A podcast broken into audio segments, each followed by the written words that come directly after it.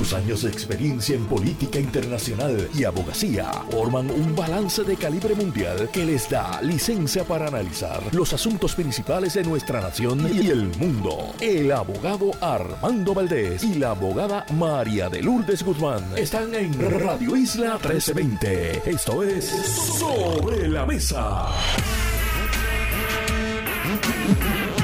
Buenos días Puerto Rico, soy Armando Valdés, usted escucha Sobre la Mesa por Radio Isla 1320.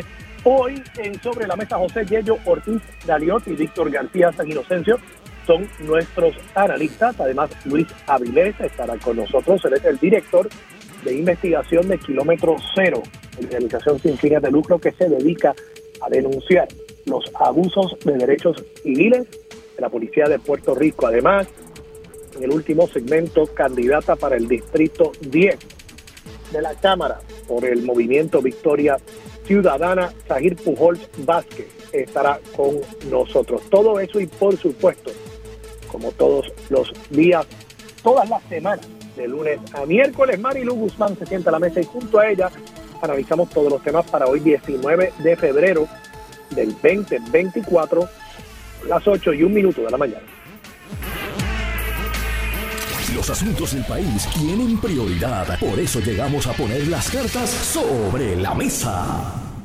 Vamos a poner las cartas sobre la mesa de inmediato. Eh, varios temas que quiero discutir a nivel local. Voy a estar tocando brevemente lo que ha estado suscitándose en la Cámara de Representantes por esta decisión de la representante Lizy Burgos de no colocarse una mascarilla y la decisión de Tito Hernández, el presidente de la Cámara, de optar por la opción nuclear para tratar de atender esta controversia. Quiero discutir eso. Yo creo que de parte y parte han habido unos errores, pero al final del día, si lo estoy mirando objetivamente, creo que Lizy Burgos ha ganado mucho en esta controversia porque de haber estado un poco apagada, ahora está en el hit parade y de pronto ella se ha visto como la víctima del poderoso que está tratando de imponerle este terrible uso de la mascarilla.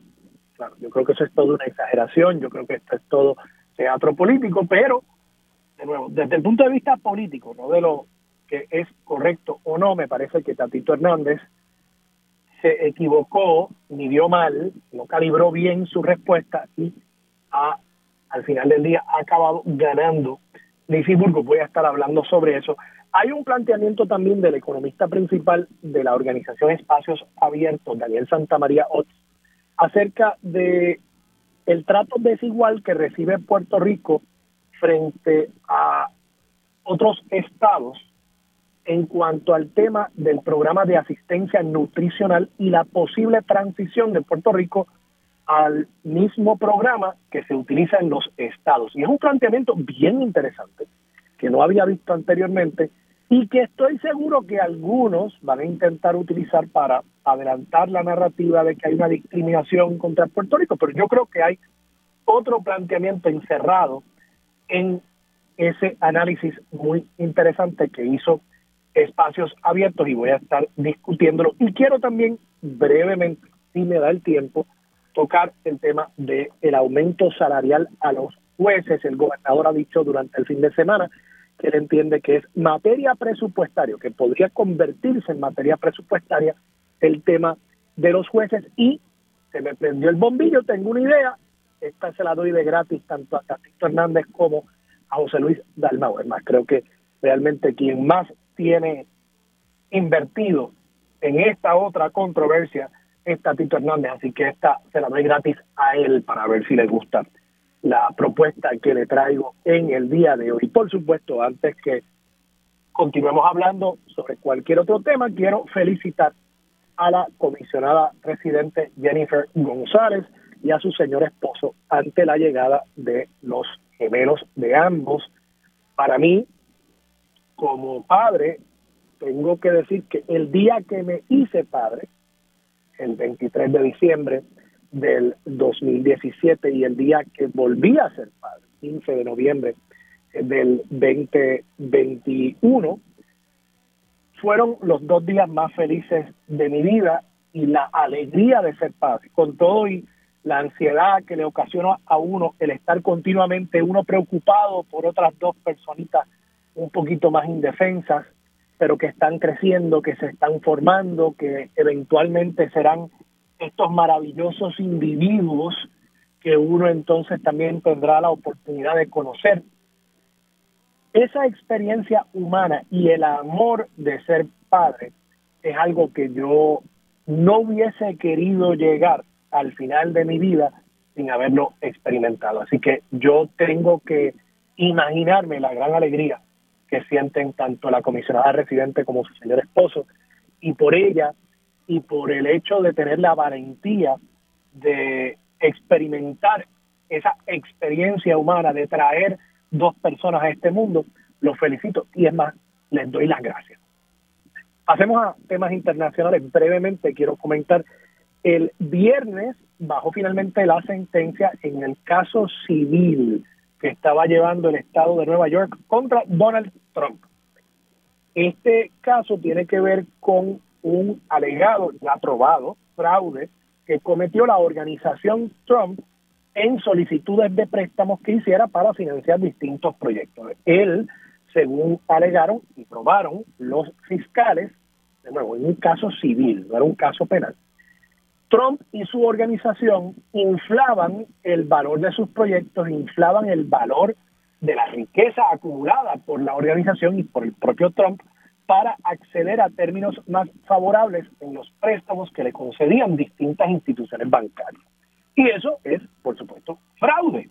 Si usted se gana 50 mil pesos en su trabajo y usted pone en un formulario para solicitar una hipoteca que usted se gana 100 mil, usted está cometiendo fraude. Y la mayoría de esos formularios son regulados por el gobierno federal por diversas razones. Así que lo que alegaron y probaron es esencialmente eso, que él cuando se estaba ganando 50 mil pesos, él decía que era 100 mil y de esa manera lograba obtener unos términos de financiamiento más favorables. Y eso es fraude.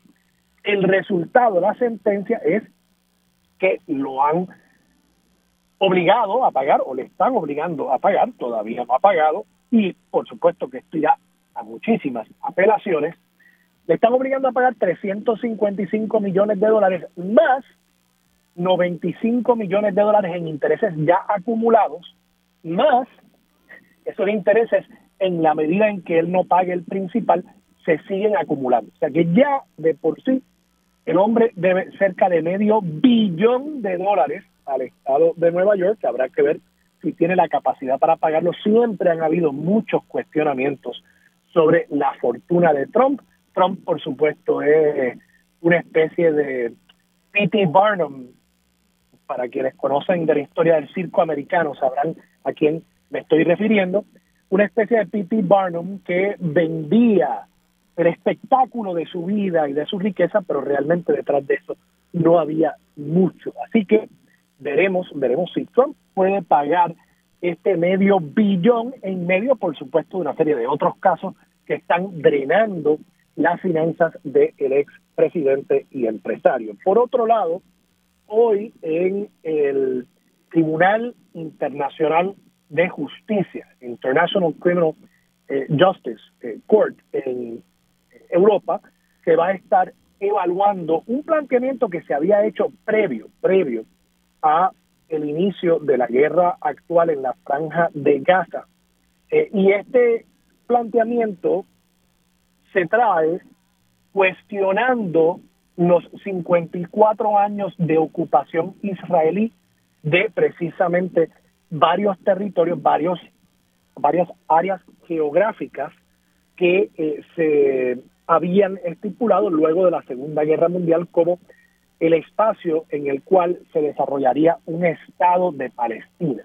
Así que este caso, de nuevo, predata la actual eh, guerra que se está suscitando en la franja de Gaza pero es un planteamiento importante y la decisión aquí, aunque muchos países ignoran las decisiones del International Court of Justice, debo decir, ese es el nombre eh, oficial de este cuerpo, lo cierto es que le daría peso, le daría peso al argumento político que se ha traído a nivel internacional en cuanto a la injusticia de eh, las acciones de Israel en un territorio que ocupa esencialmente y donde ya se plantea la muerte de cerca de 29 mil palestinos entre civiles y militares, producto de la respuesta de Israel al ataque terrorista de Hamas el 7 de octubre, que dejó un saldo de 1.200 muertos y eh, unos 200 secuestrados. También se continúa discutiendo en el contexto de este conflicto la posibilidad de un cese al fuego a cambio de la devolución de todos los secuestrados por Hamas, pero no aparenta haber mucho progreso durante el fin de semana. Y por último, en el conflicto ruso-ucranio, Rusia finalmente ha logrado ocupar la ciudad de Advika. Esta es una ciudad eh, pequeña de 30.000 habitantes, tenía 30.000 habitantes, habían quedado solamente unos 900 habitantes viviendo principalmente eh, bajo la tierra eh, y finalmente las tropas ucranianas han abandonado la ciudad, una ciudad arruinada, una ciudad que fue destruida por un bombardeo casi constante y es realmente eh, un logro para el ejército ruso, un logro quizás un tanto pírrico, pero un logro que viene en un momento en el que Ucrania está teniendo mucha dificultad para que otros países continúen apoyando su esfuerzo bélico en eh, Ucrania. Eh, y este, este logro viene a ser el más importante del eh, ejército ruso desde al menos el mes de mayo 2023, cuando lograron ocupar la ciudad ucrania de Bakhmut. Y mientras tanto, mientras todo esto sucede, sigue habiendo repercusiones por la muerte de Alexei Navalny. Han habido cerca de 400 arrestos en Rusia, incluyendo el de un obispo eh, de una iglesia que iba a celebrar una misa en recordación de la vida de Alexei Navalny y el gobierno ruso está intentando eh, hacer eh, mutis y de limitar todo tipo de manifestación pública en cuanto a la muerte de Alexei Navalny, muerte que ya el gobierno estadounidense ha dicho que fue provocada por el gobierno ruso. Y bueno, quisiera ver que también como ha habido tanta eh, preocupación legítima por parte de la izquierda puertorriqueña con lo que está pasando en el Medio Oriente, quisiera también ver un poquito más de solidaridad por parte de el, eh, la izquierda puertorriqueña con lo que está pasando en Ucrania y lo que está pasando también con los disidentes en Rusia. Pero claro, eso no va a pasar el ministro de Relaciones Exteriores de Rusia está visitando Cuba en el día de hoy, así que yo sé que no van a decir nada. Pero bueno, vamos a pasar acá, vamos a aterrizar acá en temas eh, de Puerto Rico. Muy brevemente, el, tema de la mascarilla, yo realmente quisiera no tener que seguir discutiendo este asunto, pero tengo que insistir en que Tatito aquí no calibró correctamente su respuesta a a esta decisión de Lizy Burgos de no ponerse la mascarilla. Y Lizy Burgos ha logrado que un juez diga que ella no tiene que ponerse la mascarilla y que si no se la pone, pues no hay forma de impedirle el que ella ejerza sus prerrogativas como legisladora y que ella tiene un rol representando a los ciudadanos que votaron por ella y negarle el estar en el hemiciclo para votar eh, pues sería infringir el derecho de esos ciudadanos que votaron por él, esencialmente. De igual manera, y, yo tuve un, la oportunidad de, entrevistar a César Vázquez en ABC, directo y sin filtro, la semana pasada, Proyecto Dignidad argumenta que el uso de la mascarilla o la imposición del uso de la mascarilla a Alicia Burgos es una imposición de un acto de expresión que le están obligando a ella a decir algo a través del uso de esa mascarilla. Y todo esto, por supuesto, tiene que ver con eh, la lucha que libran estos sectores libertarios y estos sectores de la extrema derecha, diciendo que hay una agenda de la izquierda por imponerles a ellos una manera de hablar y una manera de expresarse acerca de diversidad de temas como, por ejemplo, eh, el tema de la diversidad sexual también. Y achacan esto al political correct. Y yo creo que esto todo es una changuería de Lizy Burgos y de Proyecto Dignidad y de toda esa extrema derecha.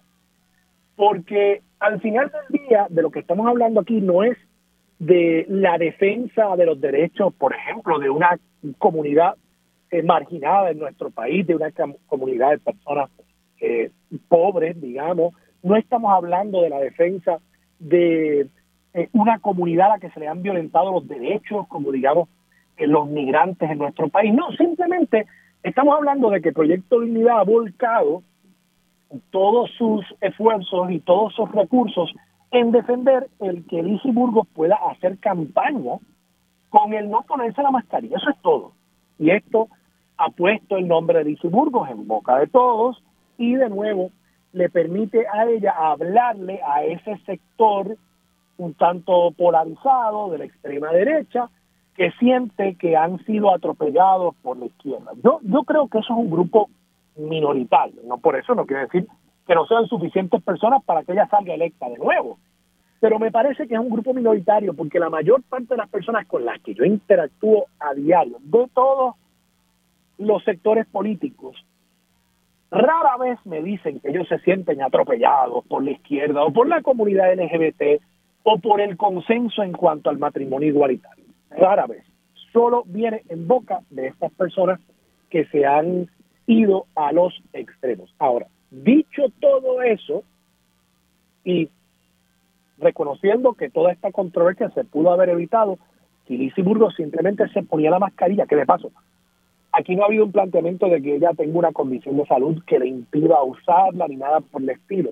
Y aquí el propio César Vázquez tuvo que admitir que el uso de la mascarilla, por supuesto, que impide el que uno pueda propagar una enfermedad. Por eso es que yo estoy seguro que cuando él entra al quirófano o cuando él atiende a un paciente que está tosiendo, él se pone la mascarilla, ¿verdad?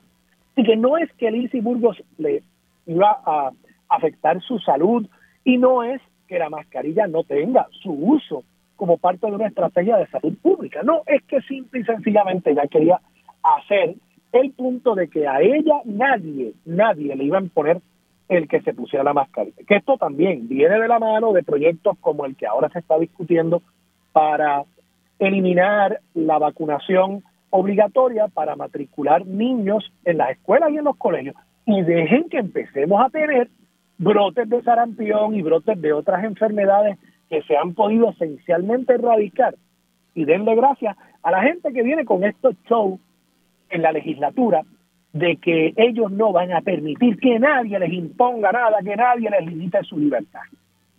Que eso es una ridiculez, la libertad.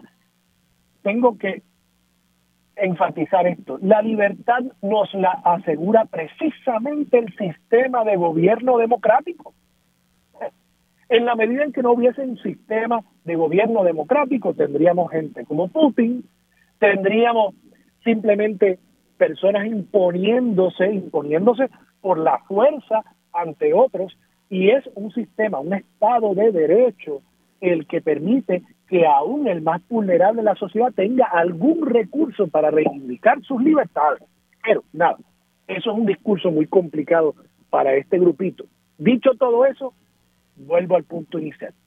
Tatito debió haber calibrado mejor su respuesta y ciertamente cerrar los trabajos en la Cámara de Representantes, yo creo que fue un error y creo que entonces coloca a Lizy Burgos que debería estar siendo cuestionada por esta decisión de querer eh, llevarse el bate y la bola esencialmente porque ella no quiere ponerse la mascarilla. Ahora el que parece que se ha llevado el bate y la bola y efectivamente lo ha hecho es Tatito Hernández. En ese sentido yo creo que gana Lisi, pierde Tatito y bueno, veremos el resultado de todo esto en los tribunales. Finalmente, quiero brevemente tocar el tema de los jueces, no me va a dar tiempo tocar el tema del programa de asistencia nutricional, quizás no discuta con la amiga Marilú Guzmán cuando ya se siente a la mesa en unos minutos.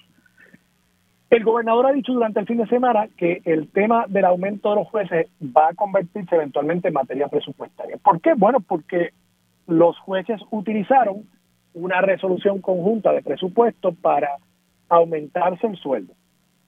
Entonces, esa resolución presupuestaria tiene vigencia hasta el 30 de junio del 2024.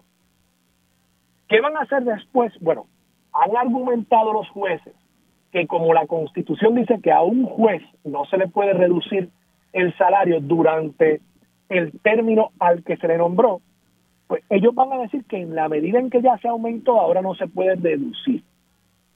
Eso crea el absurdo de que entonces van a haber dos escalas distintas para los jueces. Y esto es un absurdo creado por esta decisión desatinada del tribunal. Porque el juez que se ha nombrado después de la fecha de efectividad de ese aumento no le puede aplicar el aumento salarial, no le puede aplicar. El que se ha nombrado después del primero de julio, digamos, del 2024, cuando entre en vigor una resolución conjunta de presupuesto nueva que no incluya el lenguaje acerca del aumento salarial, a ese juez no le puede aplicar el aumento salarial, así que vamos a tener dos escalas de jueces distintos y los actuales pues se van a estar de nuevo rogando para sí un aumento. Ahora, cuando venga la discusión del presupuesto del próximo año fiscal, habrá que ver si como anticipa Tatito, se asigna el dinero o no para honrar ese aumento salarial. Y ya el gobernador está anticipando que va a ser materia presupuestaria. Dicho todo eso, recomendación a Tatito Hernández. Mire, apruebe el proyecto con las escalas salariales. Apruébelo. Y que el gobernador lo firme. Ahora, ¿cuáles van a ser esas escalas salariales? 100 pesos a cada juez al mes. 100 pesitos. No está mal. Mucha gente en este país estaría muy contento con un aumento de 100 pesitos, pero aumenta 100 pesitos a todos los jueces. ¿Y qué van a decir entonces los jueces del Tribunal Supremo? ¿Cómo van a ignorar las escalas salariales que les exige la Asamblea Legislativa? Van a insistir en las escalas salariales que estaban en un proyecto sin aprobarse. Es mi propuesta, pero tienen que ser rapiditos, no pueden esperar mucho tiempo. Reabra la sesión hoy mismo, voten sobre ese proyecto, sencillito, dos páginas, Aumento salarial, fantástico. 100 pesitos para cada juez al mes. Y vamos a ver cómo yo reacciono. Lo dejo sobre la mesa. Vamos a la pausa. Regresamos con más de Sobre la Mesa por Radio Isla 1320. Quédate en sintonía, conéctate a radioisla.tv para acceder y participar en nuestra encuesta diaria. Armando Valdés, sobre la mesa, por Radio Isla. Radio Isla 1320, síguenos en Facebook y completa tu newsfeed de la programación en vivo y comenta y discute sobre los temas del día a día. Radio Isla 1320 en Facebook, síguenos ya. Los asuntos de toda una nación están sobre la mesa. Seguimos con el análisis y discusión en Radio Isla 1320. Armando Valdés, esto es Sobre la Mesa. Regresamos hoy, Armando Valdés. Usted escucha sobre la mesa por Radio Isla 1320. Marilu Guzmán está sentada a la mesa. Marilu, buenos días. Buenos días, Armando, y saludos a todas las personas que nos escuchan. ¿Cómo estuvo ese fin de semana? Estuvo bien. ¿Descansaste? Eh, sí, sí, pero celebré por adelantado mi cumpleaños. ¿Qué, qué? Espérate, pero ¿cuándo tu cumple? El miércoles. Bien, a ver, déjame asegurarme que lo tengo aquí anotado. 21 de febrero. 21 de febrero. Mira, no lo tenía anotado. 21 de febrero tu cumple y, y, me puedes decir o no? No. No, está bien, está bien, está bien. No me gustaría no, no, no, no, no, está bien, está bien, está bien. No me gustaría, pero unos, unos cuantos más que tú. pero qué bueno. Oye, eh, eh, quisieran, quisieran mucho eh, estar, estar como tú. Eso es verdad. Con, con una carrera tan activa, con tu compromiso con Puerto Rico, y con muchas causas importantes, eh, con, con, tu música, porque tú, yo no sé si la gente, lo hemos discutido antes. Ajá. bueno, tú coges tus clases de Wiro. Sí, sí, eso es cierto, sí. eso es parte de mi terapia. Y nada, eso, eso tiene, eso tiene mucho valor. No, y con, y con, y consciente de la importancia de uno tratar de mantenerse saludable, ¿verdad? Yo, yo cuido bastante mi, mi alimentación y procuro hacer ejercicio con cierta regularidad, no tanto como debería, pero este ahí vamos. Y pues afortunadamente me siento bien y, doy gracias porque estoy bien. Qué bueno. Pues ya lo saben, 21 de febrero todo el mundo le envía una notita por ahí por Twitter a Marilu Guzmán. Marilu, hablemos sobre este tema de las mascarillas que lo, lo traje en el primer segmento. Yo creo que es una changuería de Lizy Burgos. Yo creo que están tratando de convertir esto y, César Vázquez estuvo en el programa. De paso, César Vázquez es mucho más efectivo haciendo estos planteamientos que la propia Lizy Burgos. Lizy Burgos, el día que la ordenaron a salir del hemiciclo, ella estaba gritando que si machismo, machismo, machismo. Y yo dije, wow, Lizy Burgos ahora es feminista. Entonces yo creo que eso delata la hipocresía detrás de todo esto. Esto es un grupo de personas que se han dedicado al atropello de los derechos civiles de, de un sinnúmero de grupos a través de palabras hirientes, a través de proyectos de ley, a través del uso del poder, porque también Lizy Burgos, que es una de 51 representantes a quien se le delega parte de la soberanía del Estado para actuar a nombre del pueblo, ¿verdad? Entonces ahora ya dice, no, es que yo soy una, una víctima de todo esto, cuando, cuando ella se ha dedicado a victimizar a otras personas, cuando ella se ha dedicado a coartarle los derechos a las mujeres, de pronto entonces ahí sí agarra la bandera del feminismo y, reclama que hay machismo. Así que César Vázquez yo creo que fue mucho más efectivo en su defensa. Él llevó un informe de la Cámara que dice que en el mes de febrero solamente han habido cinco casos de COVID y que en el mes de enero hubo 11, que él entiende que eso no es un brote y que por tanto no se justifica el uso de la mascarilla. Bueno, pues mira, e, eso es un planteamiento sobre el cual uno podría debatir no es que él dijera que la mascarilla no tiene su uso, porque él es médico. Claro. Tampoco va a llegar a ese extremo. Pero entonces ya estamos en la zona de discutir si la medida se justifica a partir de criterios salubristas, y eso esos son otros 20 pesos, eh, o si no se justifica. Y ahí pueden haber personas que difieran. Habían personas que pensaban que el lockdown fue eh, algo innecesario en, su momento cuando lo que había era uno o dos casos en el país, ¿no? Pero pues se cumplía con el ordenamiento porque eso es lo que establece nuestro sistema. Entonces, aquí Lizzie Burgos dijo, no, yo no me voy a poner la mascarilla porque es que no me da la gana, que eso es una changuería. Ese es el mismo argumento de que el Estado no le puede imponer nada a nadie, que es falso, que es falso, porque es que el Estado, el Estado me impone a mí un deber de no lastimarte a ti. El Estado me impone a mí un deber de una obligación de, no decir ciertas cosas que podrían causar daño. Yo no puedo entrar a un teatro a gritar fuego. Y la imposición de esas reglas es lo que le da mayor libertad a todos. Porque si yo pudiese andar por ahí con un palo, dándole por la cabeza a cualquiera, imponiéndome, utilizando mi fuerza física, que no es mucha, para imponerme, pues entonces no habría, tendría yo muchísima libertad, pero la persona más débil no la tendría. Por tanto, el Estado lo que viene a hacer, el Estado democrático, ¿verdad? Lo que viene a hacer es asegurar la libertad aún de aquellas minorías, aún de aquellas personas vulnerables. Y, y, de ahí es que el peligro de este planteamiento de que no, no, no, el Estado no puede imponerle nada a nadie porque eso es una violación a los derechos de los padres, a los derechos de esto. Cuidado con eso. Eso es un argumento bien, bien peligroso. Y pues Lizzie Burgos ha usado esta mascarilla como una bandera para ese mismo argumento y con una, francamente, changuería. Esto, ella pudo haber seguido representando a sus constituyentes si se ponía la mascarilla. Y ya, y votaba, y no había ningún problema. Ahora, dicho todo eso, pues Tatito es el eh, típico bull in the China shop y dijo, no, pues si me van a obligar a que la deje entrar, pues aquí no va a haber sesión. Entonces eso ha quedado mal. Eso se ha visto muy mal. Y yo creo que le ha hecho la campaña a Lisi. ¿Cómo tú lo ves? Mira, yo, yo creo que este asunto de la mascarilla, eh, que muchas personas toman de manera muy liviana, tiene muchas eh, vertientes, pero es muy interesante discutirlo por todas las, las controversias que, que entraña. No se trata de si ella se la pone y aquel eh, eh, la obliga a que se la ponga y ese, ese tajureo, que es como mucha gente lo vio, como un tajureo entre Tatito Hernández y, estas, y, la, y la señora Lizy Burgos. esto es el fundamento de esta nueva corriente de libertarios.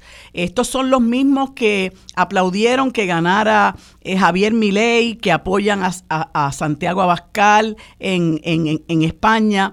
Em, y que promueven el que yo, el Estado me tiene que permitir hacer a mí lo que me dé la gana. A eso se reduce todo. En abstracción del hecho de que nosotros vivimos en comunidad, de que el Estado tiene una obligación de garantizar la sana convivencia, porque de otra, de otra forma no habría orden social. Claro, en este momento, pues eh, eh, el gobierno, particularmente de Pedro Pierluisi, no hace todo por no garantizar la sana convivencia y lo que vivimos es una sociedad de desorden, pero esos son otros 20 pesos. En el caso de, de los reclamos de la señora Lizy Burgo, eh, pues aquí se combina este afán de que el Estado tiene que permitirme hacer a mí lo que me dé la gana y por otro lado la torpeza con la que el presidente de la Cámara maneja muchos asuntos. Eh, es posible que el, el, doctor César Vázquez tenga la razón en el sentido de que solamente se dieron cinco casos, de que esa medida no se justificaba. Y a lo mejor tiene razón en el sentido de que no se justificaba, pero eh, se tradujo todo en una lucha de poder entre Tatito Hernández, que como, como dije anteriormente, en muchas ocasiones obra con una gran torpeza, y esta señora que tiene ya una, un patrón, salud, un patrón de estar queriendo imponer su punto de vista retrógrado sobre el resto de las personas. Y ella ha perdido todo tipo de proporcionalidad, de, mesura. Yo recuerdo aquellas expresiones tan desafortunadas que ella hizo eh, con relación a un caso de violencia doméstica que se vio, me parece que en el área de, hablando de, la vestimenta, hablando de la vestimenta. Voy a buscar las expresiones aquí porque es que precisamente ella no quiso que le, le impusieran el uso de una mascarilla. Pero entonces ella se puso a hablar de la manera en que visten las Algunas mujeres víctimas, al ir a un tribunal implícitamente diciendo que es que hay un código de vestimenta si tú quieres salir bien en el claro. Y habló hasta, hizo unas insinuaciones sobre los jueces eh, que a mí me parecieron altamente antiéticas en el sentido de que un juez pudiera resolver de una forma o de otra porque la persona vistiera de esta o aquella manera. Fueron unas expresiones muy, muy... Eh, desafortunadas que entrañaban machismo en sí mismo, ¿no? Eh, por lo tanto, esta señora es muy contradictoria, pero finalmente yo lo que quiero enfatizar es el hecho de que estas personas que se llaman libertarios hay que velarlos con mucho detenimiento, porque no es la libertad eh, eh, por la libertad misma, es el libertinaje. Este asunto llega prácticamente al libertinaje y es un discurso de que el Estado me tiene que permitir a mí hacer, a mí, hacer lo que me da la gana. Entonces ya están llegando al nivel, que es algo que yo quisiera discutir posteriormente con, con el doctor eh, Gerardo Tosca, si, si se me da la oportunidad, este proyecto de ley para que se le permita a los padres decidir si los niños se vacunan o no. Entonces es una cosa donde tú dices, ven acá, o nosotros vamos a evaluar tranquila y concienzudamente el aspecto de la ciencia, o nosotros vamos aquí a imponer el criterio de personas que no son salubristas, eh, simple y sencillamente porque el Estado me tiene que permitir a mí hacer lo que me da la gana y mis hijos los educo yo al punto de permitir que se pudieran enfermar. Y eso es algo que hay que analizarlo con mucho detenimiento. Marilu, vamos a la pausa. Regresamos con más de Sobre la Mesa por Radio Isla 1320.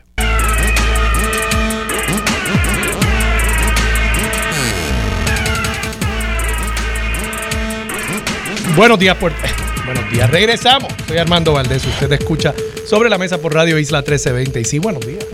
Estamos aquí con Marilú Guzmán. Marilú, mira, encontré el audio, precisamente las, las expresiones que hiciera eh, eh Burgos acerca del tema de la vestimenta de las mujeres. Fue aquí en Radio Isla, en Pegados en la Mañana con Julio Rivera Sanil. Y te quiero poner parte de ese audio para que, para que escuchemos el planteamiento que ella hizo y lo contrastemos con esta defensa que ella hace ahora de que a ella como, como mujer, incluso habría que decirle porque ella dijo que era machismo, mm. se le está discriminando por no usar la mascarilla. Vamos a escuchar lo que ella dijo.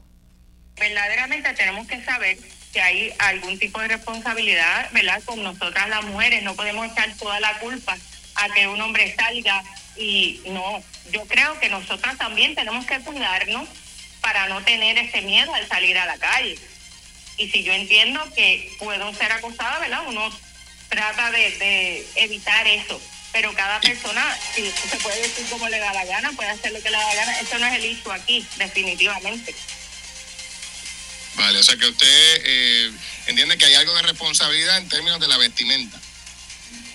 Podría verla, podría verla. Y le digo porque yo, ¿verdad? Yo soy abogada de profesión y sé de casos donde ha habido personas acusadas de actos lascivos y cuando llegan frente al juez, el juez ve la persona, la víctima.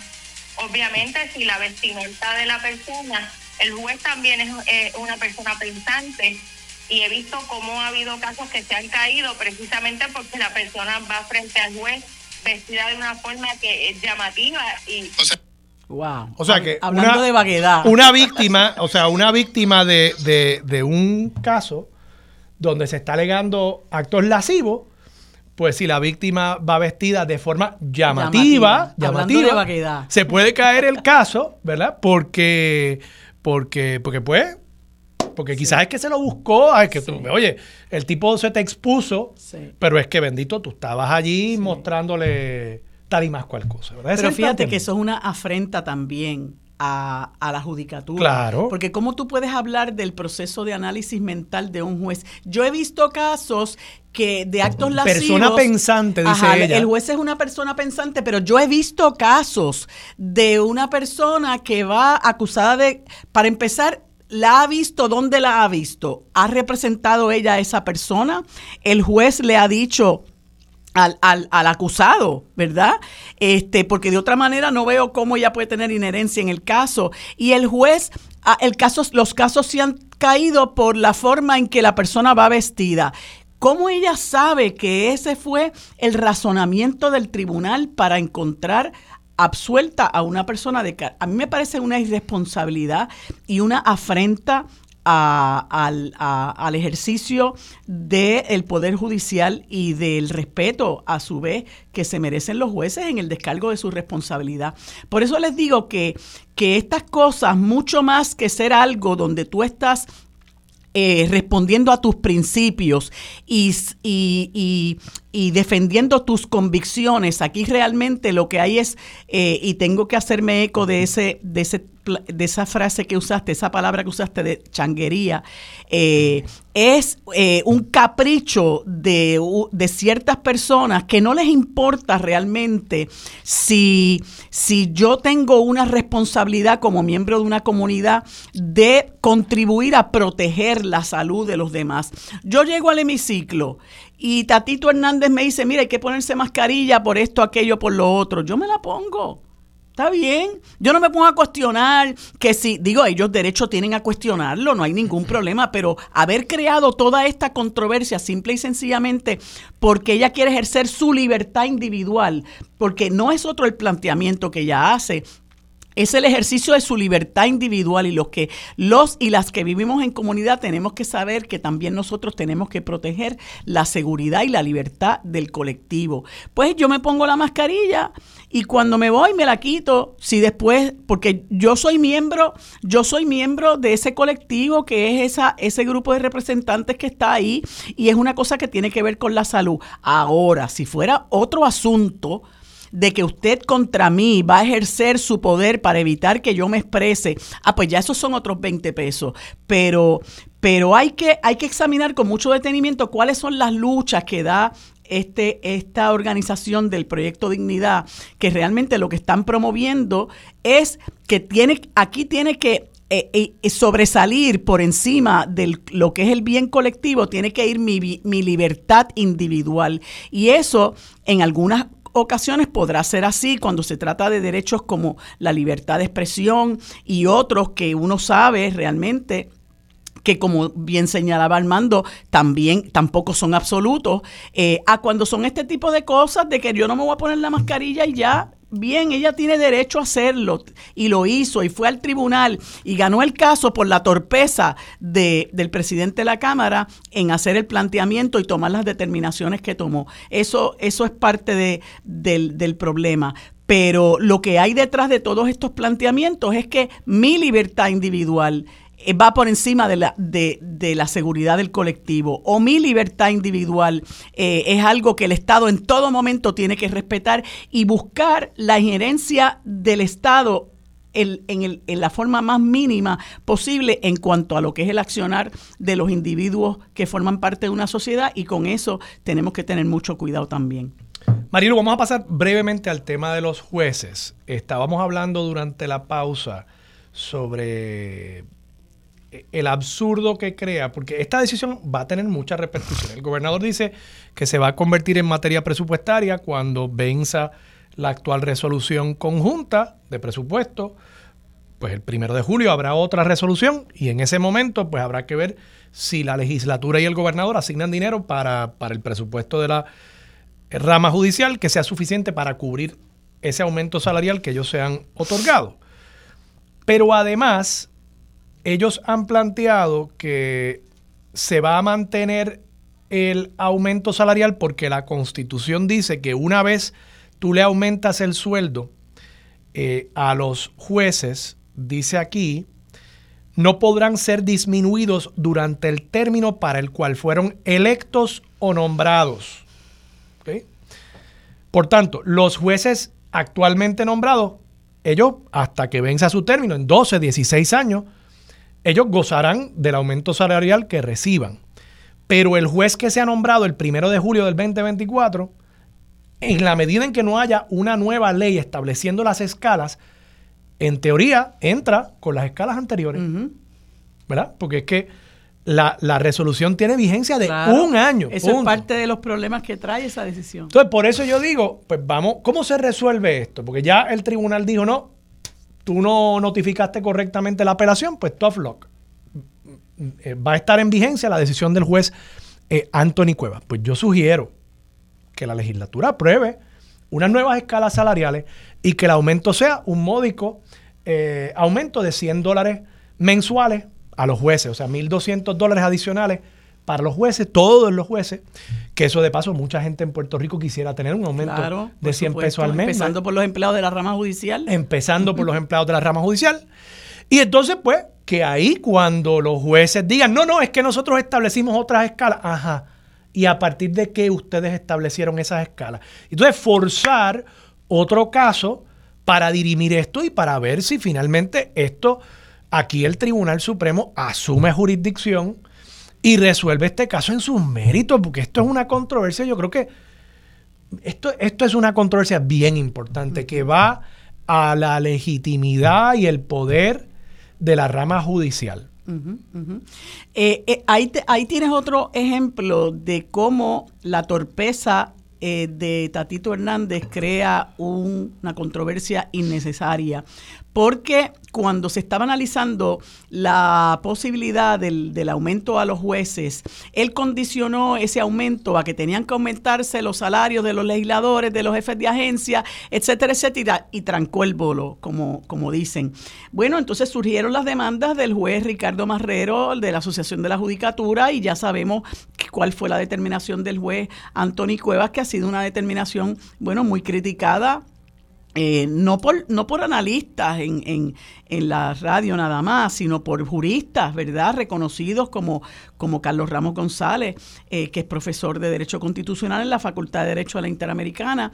Eh, y ahora pues eso ha creado una serie de problemas. Después hubo la situación de la falta de notificación a la Oficina de Administración de Tribunales, que fue el argumento que utilizó el Tribunal Supremo para negarse a entrar eh, analizar el caso, que como bien señalas, es un caso que, que, debía haberse visto. No estoy diciendo que la decisión de la falta de notificación fue errada, lo que estoy diciendo es que los casos siempre deben verse en sus méritos. Claro, si hay unos defectos eh, eh, jurisdiccionales, bueno, pues se acabó lo que se daba, pero cuando cuando existe la posibilidad de que se vean en sus méritos los casos y que nosotros en la, comunidad jurídica y los que no pertenecen a la comunidad jurídica se puedan nutrir de cuál fue el razonamiento para llegar a determinada conclusión, bueno, pues nos beneficiamos todos porque tenemos la oportunidad de ver qué fue lo que decidió el, el, último,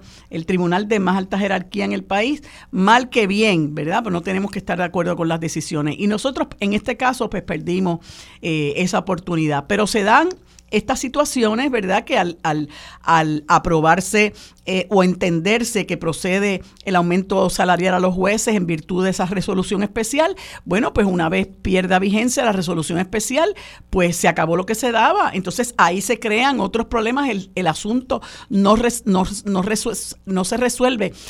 El reclamo de justicia salarial para los jueces no se resuelve, pero, eh, subrayo, el reclamo de justicia salarial para muchísimos empleados públicos está ahí latente y es lo que ha permitido que mucha gente se marche del país, gente buena, gente comprometida, gente con experiencia en las ramas en las que sea que se desenvuelve, nosotros los estamos perdiendo por esta mezquindad eh, que no puede seguir eh, eh, subsistiendo y que lamentablemente tiene que ver con el endeudamiento descomunal en el que se sometió al país. Vamos a la pausa. Regresamos con más de Sobre la Mesa por Radio Isla 1320.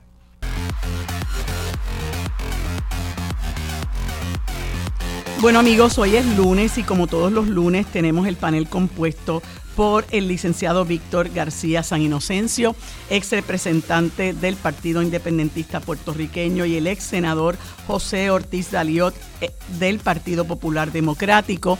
En el segundo segmento conversamos con el doctor Luis Avilés, director de investigación de la organización Kilómetro Cero. Y en el último segmento conversamos con Zahir Pujols Vázquez, candidata para el Distrito 10 por el movimiento Victoria Ciudadana. Esto es lo próximo en Sobre la Mesa. Los asuntos de toda una nación están sobre la mesa. Seguimos con el análisis y discusión en Radio Isla 1320. Armando Valdés, esto es Sobre la Mesa.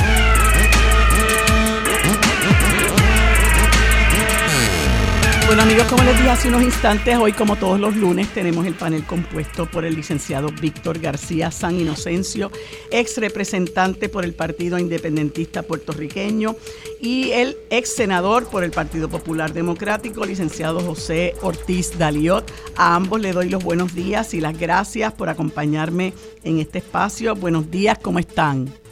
Buenos días, Víctor, a ti y a todo el mundo que nos escucha. Buenos días a José, a ti, a toda la radio audiencia. Muy agradecido de estar con ustedes. Y yo también agradecida. Eh, bueno, están celebrando el Día de los Presidentes, expresión eh, elocuente de nuestro sistema colonial.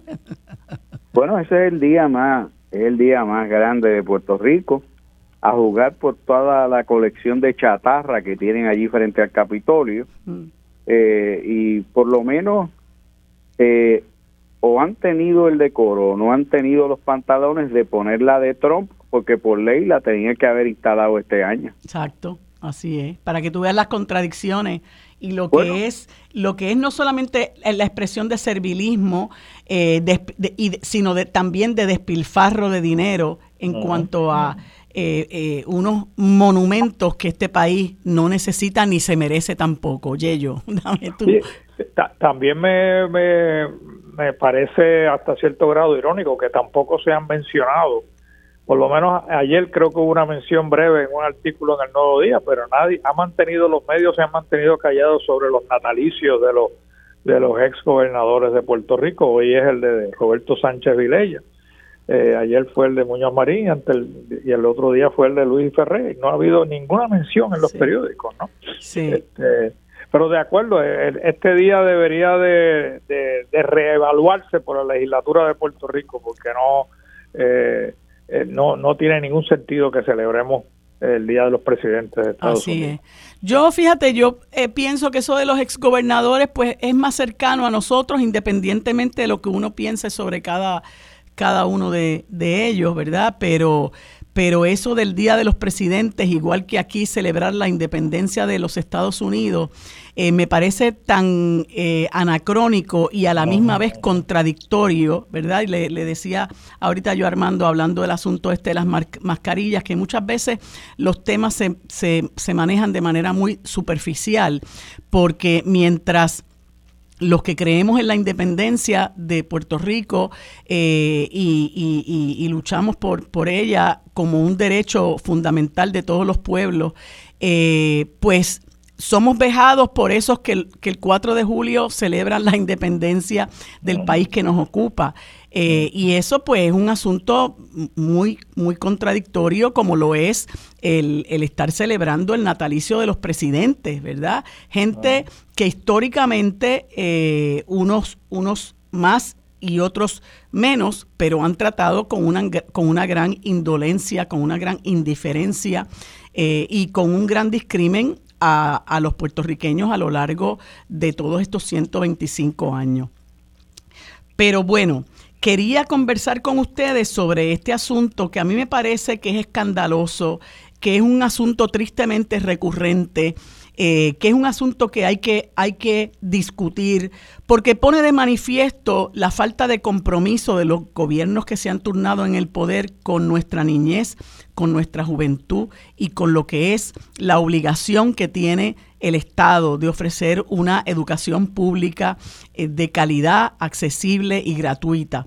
Y es este, eh, em, esta cantidad de de videos por la red social TikTok que han publicado jovencitos de escuelas públicas en el país, poniendo de manifiesto las condiciones deplorables en las que están sus respectivos planteles. Eh, algo que nosotros conocemos, algo que a nosotros no nos extraña, algo que no nos sorprende porque todos los comienzos de años escolares es la misma situación. Eh, y de hecho, eh, ustedes recordarán eh, un, un exsecretario de Educación eh, cuyo que respondía responde al nombre de Eliezer, no, eh, fue antes del que despidieron. y, y, este señor estuvo durante, después de la pandemia, estuvo mirando para lejos, como dicen, y cuando regresaron los jovencitos a, a las escuelas públicas, pues era el mismo, el mismo desastre de siempre.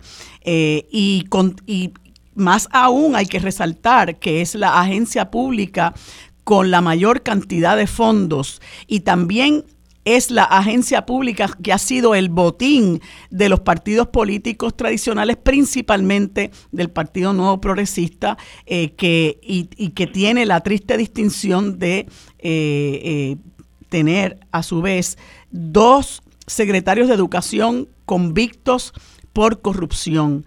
Eh, me parece que lo que se pone de manifiesto es lo que es la gestión fallida del bipartidismo en cuanto a lo que son, en, cuanto a lo que es un, servicio y un derecho esencial como lo es el derecho a la educación pública.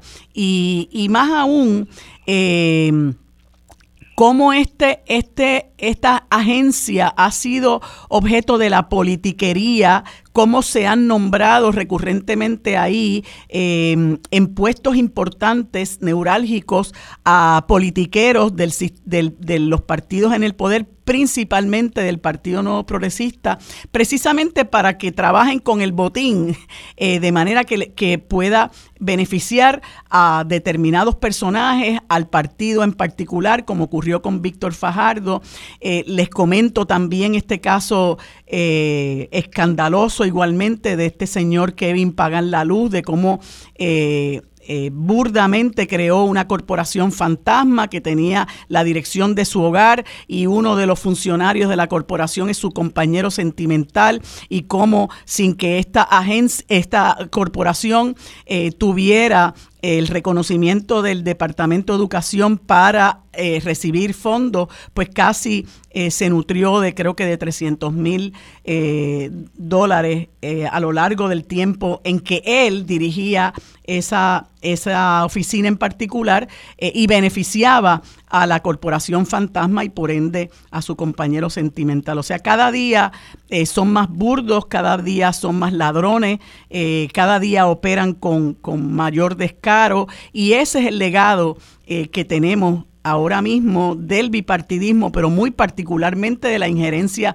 del Partido Nuevo Progresista en el manejo, en, el, en la dirección del, del país y eh, en la operación del Departamento de Educación. Yello. Lo, lo, que, lo que todas estas incidencias eh, eh, hacen es que levantan la pregunta de si el Departamento de Educación es posible administrarlo correctamente, ¿no?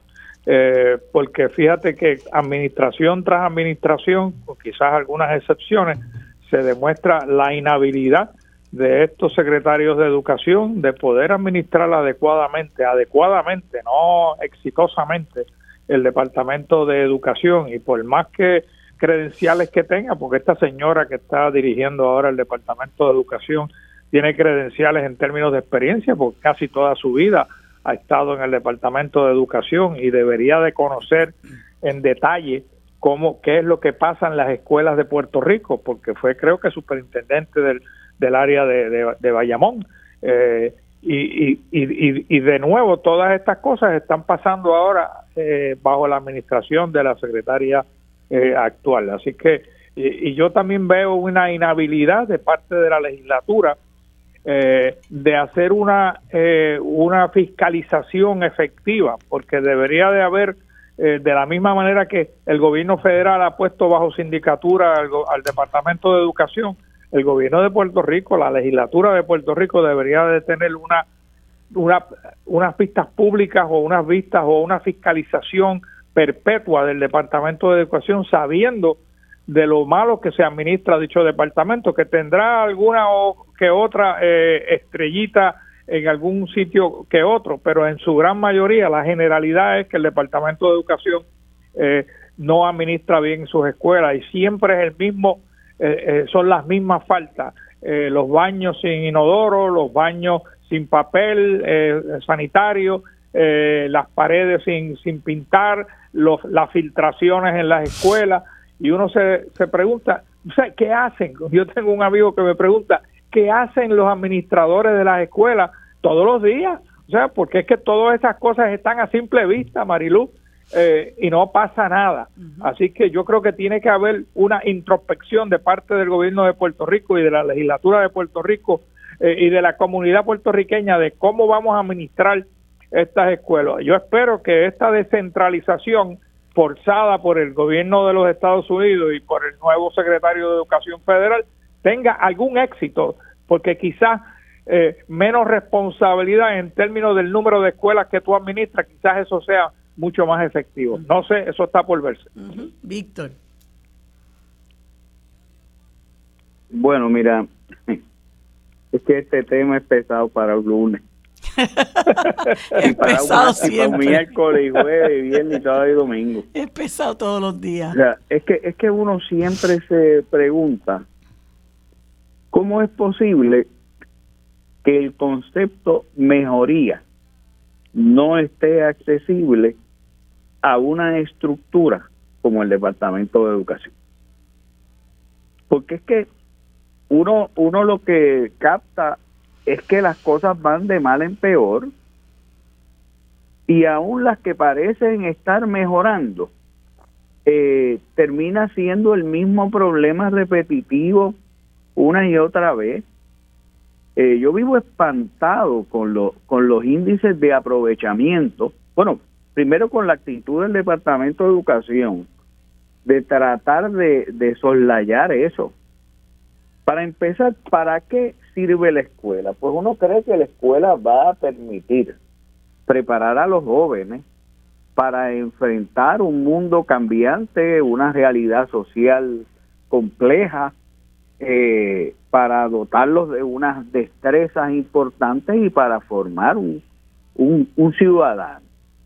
Pero cuando uno, cuando uno realmente examina eh, el, el triste, por decirlo de una manera, el triste desempeño continuo en el Departamento de Educación, para empezar, yo, yo, además de pensar en los estudiantes que extraordinariamente han estado revelando la situación de su escuela, y les recuerdo aquí a los oyentes que estamos en febrero, estos no son, estos eran problemas de agosto que, que, que a, siete meses de distancia todavía están activos, seis meses de distancia. Eh, uno se pregunta primero cómo se sienten los estudiantes, los padres, pero cómo se sienten los empleados del Departamento de Educación, que muchos de ellos están fajados, pero están pasando la vergüenza ajena, que no están ajenas porque trabajan en educación y me imagino que sienten cada vez que pasan que alguien los mira y dice, mm, ese es de los que trabaja en educación. Mm. Yo quisiera recordarle a los que por lo menos no están en el Departamento de Educación por la operación Palas de construcción de Víctor Fajardo en adelante, eh, a los que son personas que, que le sirven al país y no al partido, y en el proceso de servirle al partido se sirven a sí mismas yo lo que esperaría es que ese nutrido grupo de empleados del Departamento de Educación que no son así, o que no quieren ser así, o que no quieren seguir siendo así, eh, se acuerden de estas cosas. Porque yo lo voy a decir como lo he dicho en otras emisoras, yo estoy por hacer dos pegatinas para obsequiarlas a algunas personas. La primera de ellas es porque me gusta y se la pones al carro y ya tú sabes que eso es que abuse de ti el gobierno que sea y el bipartidismo y tú no te quejas y sigues actuando de la misma manera porque te gusta. La otra pegatina va a decir porque me salpican. Porque a veces no es porque te gusta, pero es porque te salpican. Eh, y en el Departamento de Educación hay demasiadas personas salpicadas. Hay demasiados elementos corruptos es como si fuese un imán para los corruptos. Y uno se pregunta por qué, pero es que la pregunta está de más. Eh, es que eso es lo que se ha cultivado. Eso es lo que se ha cultivado en el esquema partidista. Eso es, ese, ese es el odioso legado de no de personas como Víctor Fajardo, de los que se enquistaron allí para seguir haciendo las mismas cosas. Eh, y entonces, esto hay que decirlo una y otra vez, pero hablamos de educación, pero podríamos hablar de tantos otros sitios en el gobierno de Puerto Rico. Entonces, aquí realmente lo que opera es el principio de la desfachatez. Mira, el caso, eh, esta misma semana se declaró culpable un funcionario, una estrellita juvenil, eh, que probablemente era de la Parachic eh, del Partido Nuevo. Sí, sí. Kevin pagar la luz. no sé ni cómo se llama la persona, estoy hablando de los muñequitos. Y esta persona eh, viví en Parque de la Fuente. Tan pronto yo me enteré que le fueron a hacer un allanamiento a un empleado de educación a Parque de la Fuente, yo dije, bueno, o este es hijo de un millonario, pero raramente alguien que trabaja en el departamento de educación puede pagar un apartamento allí. Es que se cae de la mata. Eh, cuando y, entonces, obviamente, que, que no, no, o sea, si yo llego a tener un empleado no estoy diciendo que este es el caso de este señor, que me llegue en un Lamborghini, yo empiezo a preguntarme si se sacó la loto, si es hijo de un rico en Puerto Rico o si o si algo está pasando. Pero ¿qué pasa en este país que que, que nadie se dio cuenta de los Rolex, de Rolex, del cano Rolex? ¿Ah? ¿Qué pasa en este país que nadie se dio cuenta o se dieron cuenta muy tarde? De las propiedades y de la riqueza inexplicable acumulada por funcionarios públicos ¿Qué pasa? Que no existe un organismo que investigue estas cosas. Si es que, si es que tienen tortícolis y no pueden mirar para el lado los supervisores o las personas que están trabajando y que conocen a, los que salpican o a los que los a los que satisfacen a los masoquistas que les encanta que les roben. Eh, eh, eh, es que son preguntas elementales y si estos fueran problemas que surgieron la semana pasada pero es que estos son cosas que vienen corriendo. Ya va una o dos generaciones estudiantiles desde Víctor Fajardo. Ya ya los que Víctor Fajardo le firmó el diploma probablemente tienen hijos y cuidado si alguno se adelantó y tienen nietos. Y después nos regalaron a la que él era, a esa ladrona vulgar, que era pagada con fondos privados con un contrato para pagarle el doble que lo que ganaba un secretario y ese escándalo no se discute en Puerto Rico como parte de, de lo que es la privatización encubierta se nos vendió como de calibre mundial, recuerda.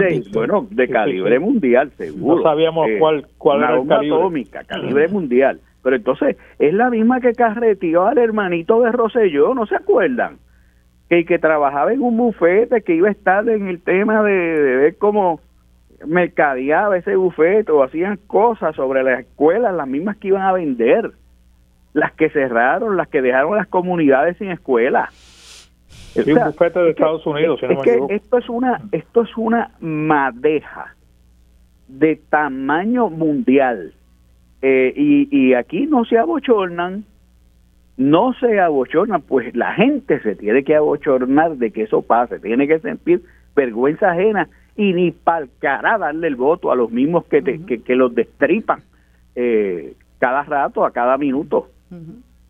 Una de las cosas que, que, que, es realmente sorprendente y que tú traes a colación, Víctor, es cómo eh, hay personas que a pesar de toda esta madeja de corrupción que, que, se retrotrae a varias décadas, porque yo siempre digo que a quien institucionalizó la corrupción en este país fue Pedro Rosselló González. No, no, no, no, no crean. bueno, bueno, bueno, es mi opinión, es, mi opinión.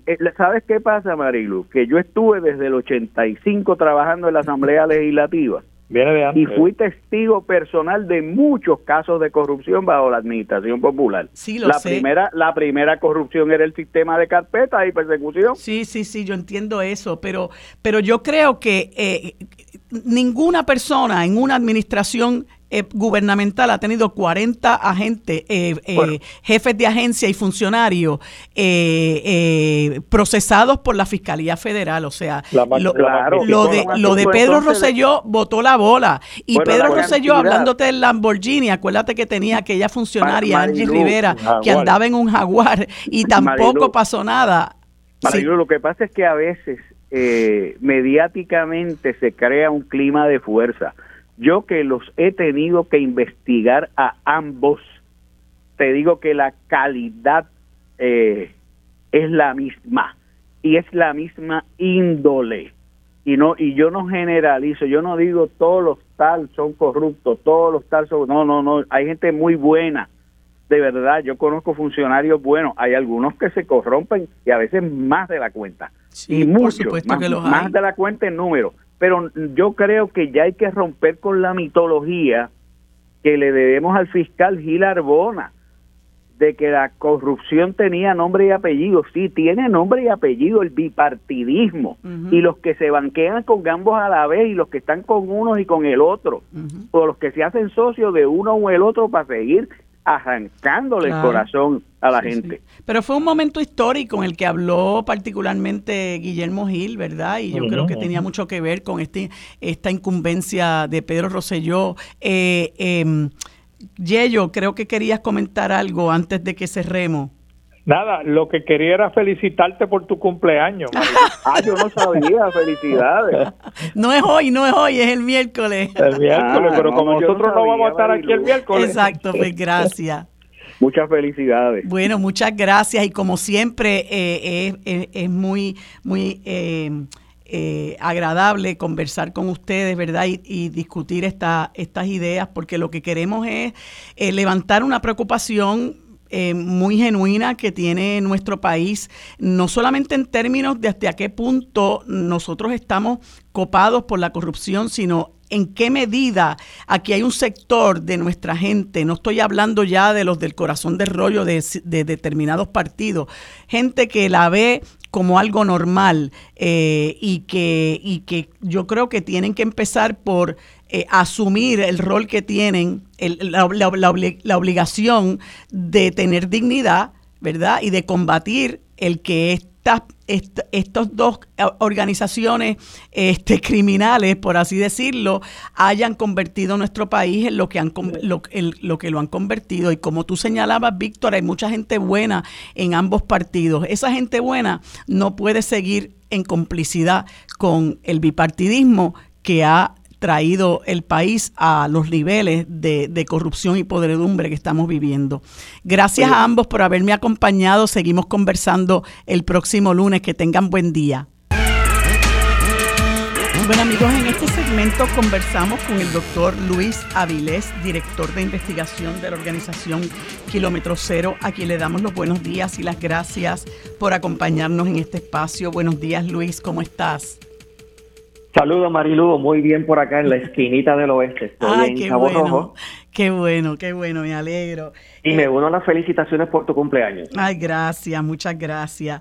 Bueno, Luis, eh, se me hizo llegar este nuevo análisis de kilómetro cero eh, que, que, discute el feminicidio al interior de la policía y dice, hay 4.4 más feminicidas dentro de la policía que fuera de ella. Esto eh, es un asunto que se ha venido discutiendo eh, en los medios de comunicación, pero muy particularmente gracias por, la por las investigaciones que ha hecho Kilómetro Cero. Me gustaría que me dijeras, Luis, eh, qué datos se toman en consideración para llegar a estos análisis y a estas conclusiones, ¿verdad? Y segundo, hay una, una, dentro del informe, pues hay una eh, o, el comunicado, más bien hay unas expresiones tuyas en el sentido de que los feminicidas al interior de la policía son mucho más peligrosos que los que están fuera de ella. Y quisiera, ¿verdad?, que, me abundes sobre esos dos aspectos. ¿Cómo no? Pues empezamos con lo primero que preguntaste, la cuestión de los datos. Mira, en primer eh, punto tenemos que aclarar que Estamos hablando aquí de feminicidios íntimos.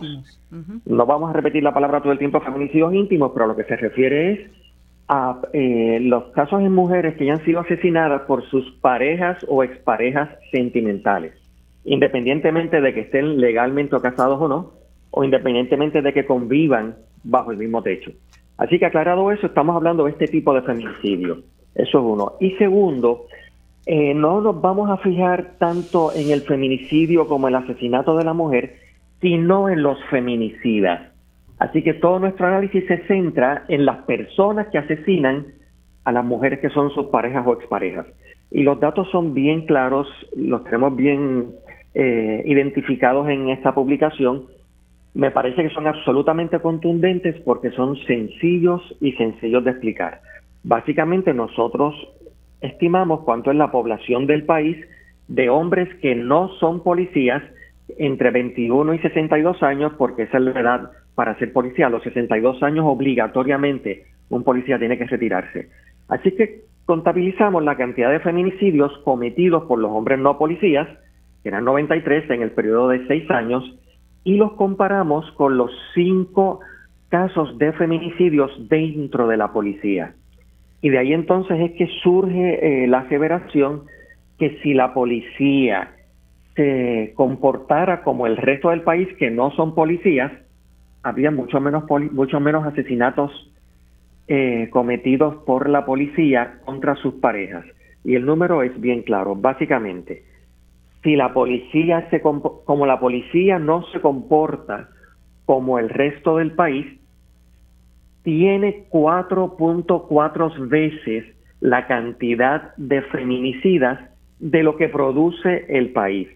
Básicamente, la institución de la policía, por la gente que acepta, por la gente que adiestra y por los años en ese adiestramiento y en esa práctica, termina produciendo feminicidas cuatro veces la cantidad que produce el resto del país que no son policías. Así que eso es uno de los puntos que me presentaste, me preguntaste, la cuestión de los datos. El otro punto sobre la peligrosidad, y esto es fundamental y qué bueno que tú lo eh, traes a colación. En primer lugar, tenemos que entender que la policía está adiestrada para, entre otras cosas, perseguir sin ser eh, observados. Son personas que tienen acceso a bases de datos e información sobre dónde están los albergues de las mujeres, que son mujeres de violencia, eh, víctimas de violencia de género, cosa que se trata de esconder de la población en general, precisamente por eso, pero los policías tienen acceso. Por otra parte, la camaradería, el sentido de grupo y el chantaje entre la policía dentro de ellos hace que si algún policía entiende que otro policía no está actuando de la forma correcta, hay un código entre ellos de que no se dice nada porque van a haber represalias contra aquellos policías que denuncian. Así es que definitivamente eh, la policía lo que hace es adiestrar de una forma efectiva a personas que van a terminar siendo terminar siendo feminicidas. Y ese es el peligro grande del asunto. Para la población general, el peligro también es bien claro. Si tenemos una institución que se supone que garantice la seguridad pública y dentro de su propio cuerpo tienes policías que matan a sus parejas o exparejas, la inmensa mayoría de los casos con su arma de reglamento, lo que lo hace peor todavía. Y el superintendente de la policía no cae en cuenta, perdón, el comisionado de la policía, no es capaz de reconocer que tiene un problema serio de violencia de género y de feminicidios dentro de ese cuerpo, nosotros no podemos estar tranquilos como ciudadanía. Tiene que ser altamente preocupante que la policía no caiga en cuenta que tienen un serio problema de violencia de género. Así es. Y hay unas recomendaciones que ustedes hacen que son muy, eh, muy interesantes, ¿verdad? Quizás no las podamos discutir todas, pero eh, me, me, me llama la atención dos de ellas que, que, son importantísimas no solamente para manejar este asunto al interior de la policía, sino también como sociedad, que es adoptar políticas con perspectiva de género en todas las agencias del Estado, eh, eliminar la práctica de que la policía se investigue a sí misma, porque incluso ya Kilómetro Cero había denunciado el hecho de que estas querellas al interior de la policía, pues, pues muchas de ellas no, no prosperaban, precisamente porque es la policía investigándose a sí mismo. Y que esas querellas se tengan que erradicar eh, contra los policías en el negociado de la Policía de Puerto Rico y algo que también me parece que es necesario establecer un cuerpo de supervisión civil independiente que pueda fiscalizar a la policía. Eh, yo creo que es muy importante que, se acoja, que se acojan estas recomendaciones. Eh, el problema es que caen en oídos sordos, Luis, porque no es la primera vez que, Kilómetro Cero maneja un tema que atañe a este asunto en particular. Sí, eh, lo que dices es absolutamente correcto y me gusta la forma en que planteaste y resumiste las propuestas que nosotros hacemos. Aquí hay un asunto fundamental. Si la policía no reconoce que tiene un problema, la policía no va a cambiar. Así que el cambio tiene que ser impuesto desde afuera de la policía. Y en este año eleccionario, donde se, eh, se presentan los programas políticos de los diferentes partidos, hay que estar observando cuáles de esos programas tienen propuestas para lidiar con este problema, propuestas para que la policía rinda cuentas y también el país se dará eh, cuenta también de cómo hay otros partidos políticos o hay personas o hay grupos que son totalmente indiferentes a los feminicidios en Puerto Rico. Pues mm, yo creo que es una, una buena investigación, eh, creo que es importante seguirla divulgando. Me parece que en vez de ser indiferentes ante estos datos que son realmente alarmantes, como me parece que ha ocurrido, eh, y que Kilómetro Cero reciba eh, posiblemente el rechazo eh, de parte de, de, la policía como tal a los resultados de sus investigaciones, que se mire con seriedad el trabajo que se está haciendo, porque a mí me da la impresión de que al interior de la propia policía ellos reconocen que tienen ese problema, como tienen muchos otros problemas más que tienen tiene que ver con el abuso de los derechos civiles de, de la gente, lo mal que están pagados muchos, muchos policías en el país, etcétera. Pero este asunto de los feminicidios que los hemos visto eh, eh, íntimos eh, cometerse por parte de, de, gente de la policía, pues también uno le trae la preocupación de cuántas mujeres deben estar siendo rehenes de, de, un agresor que es miembro de la policía, que está todo el tiempo armado y que tiene unas uno, un adiestramiento muy particular, incluso se habla de que eh, el policía como tal tiene eh, la capacidad, eh, tiene conocimiento de cómo vigilar y rastrear sin ser descubiertos. Y esa es una preocupación que deben tener más particularmente las parejas de, de los policías. y es realmente muy preocupante, Luis. Sí, y aquí quiero añadir una cosa mínima. La propia policía tiene que estar consciente de que en los cinco feminicidios que hubo cometidos, perpetrados por policías, dos de las víctimas fueron mujeres policías. Así que a todo el cuerpo de la policía que tenga que tener claro que hay que exigir mecanismos para rendir cuenta, porque las propias mujeres que están al interior de la policía, que establecen relaciones afectivas con policía, están a riesgo de vivir la misma suerte.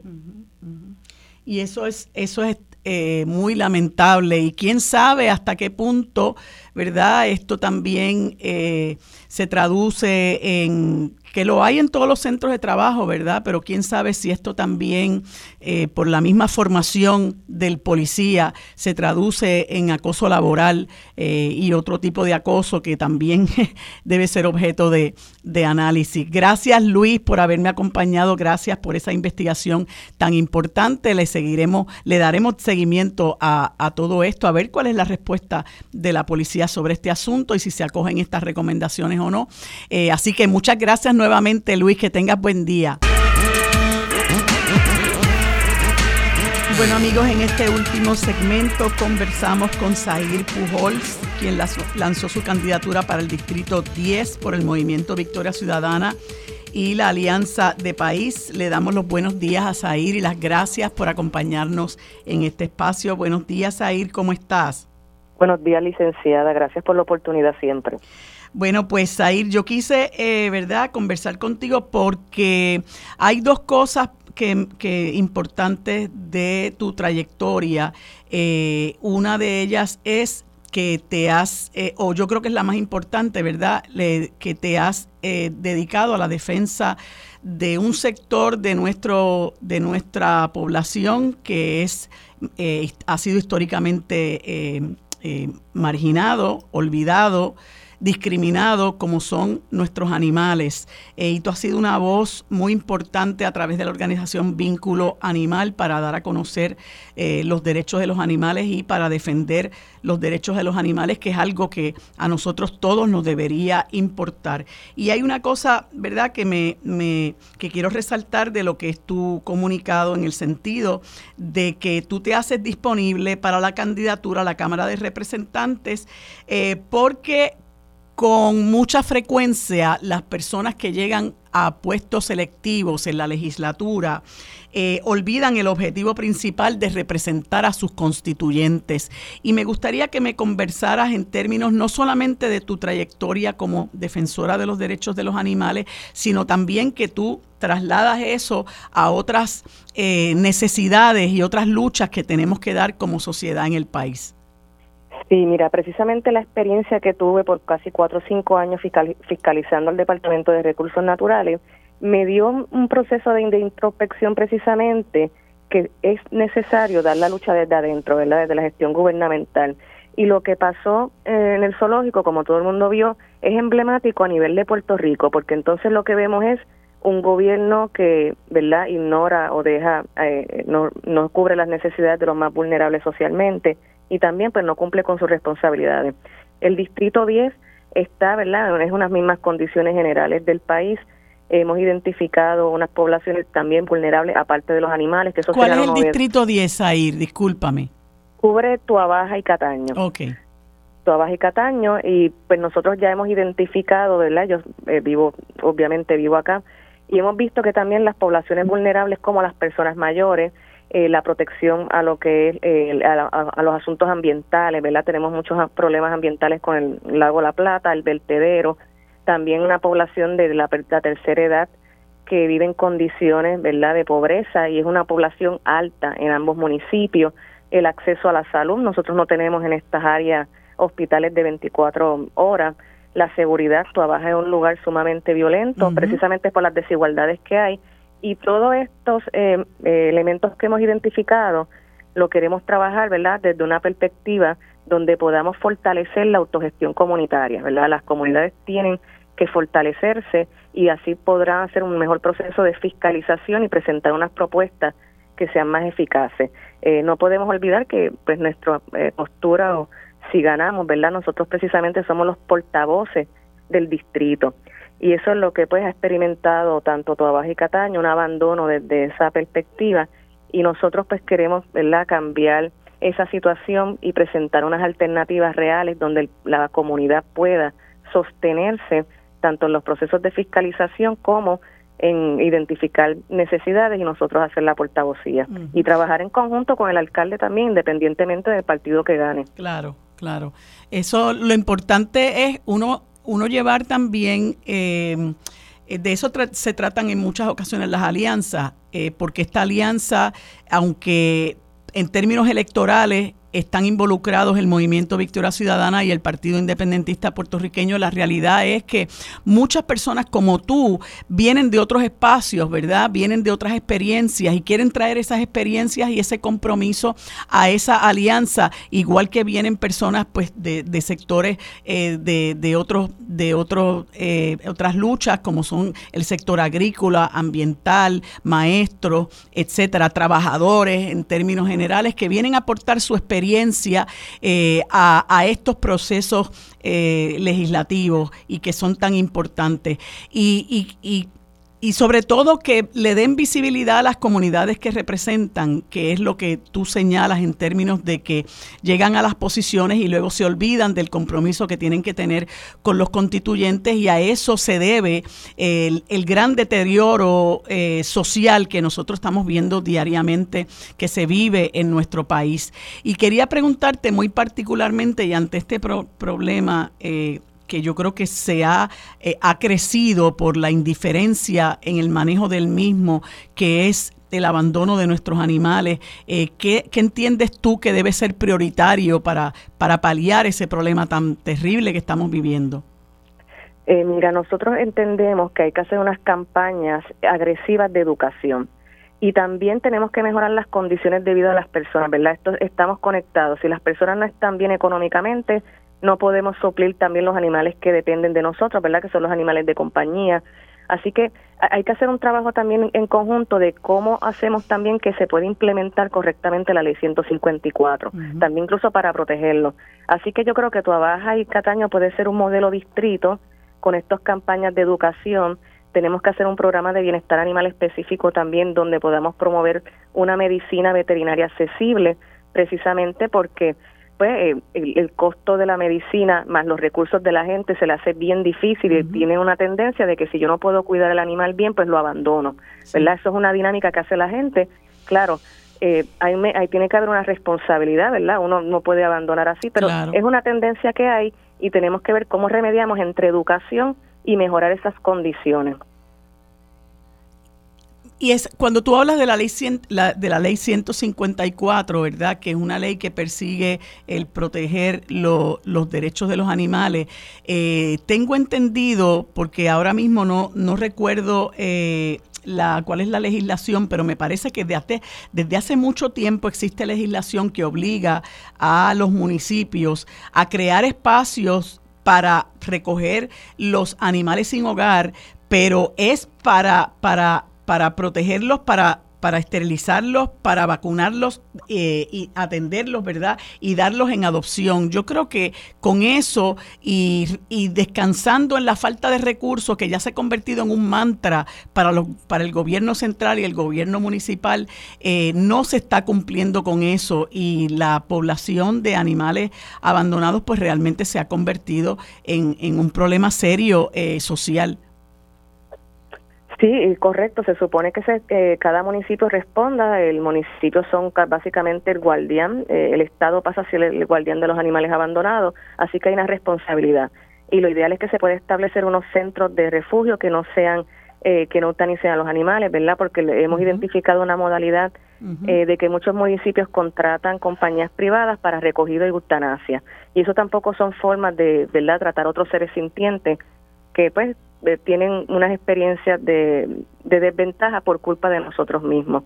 Así que nosotros tenemos que trabajar y tu abaja puede ser un modelo en eso, junto a rescatistas y activistas, hacemos, podemos hacer un trabajo eh, en conjunto para promover lo que son los, los refugios y las adopciones.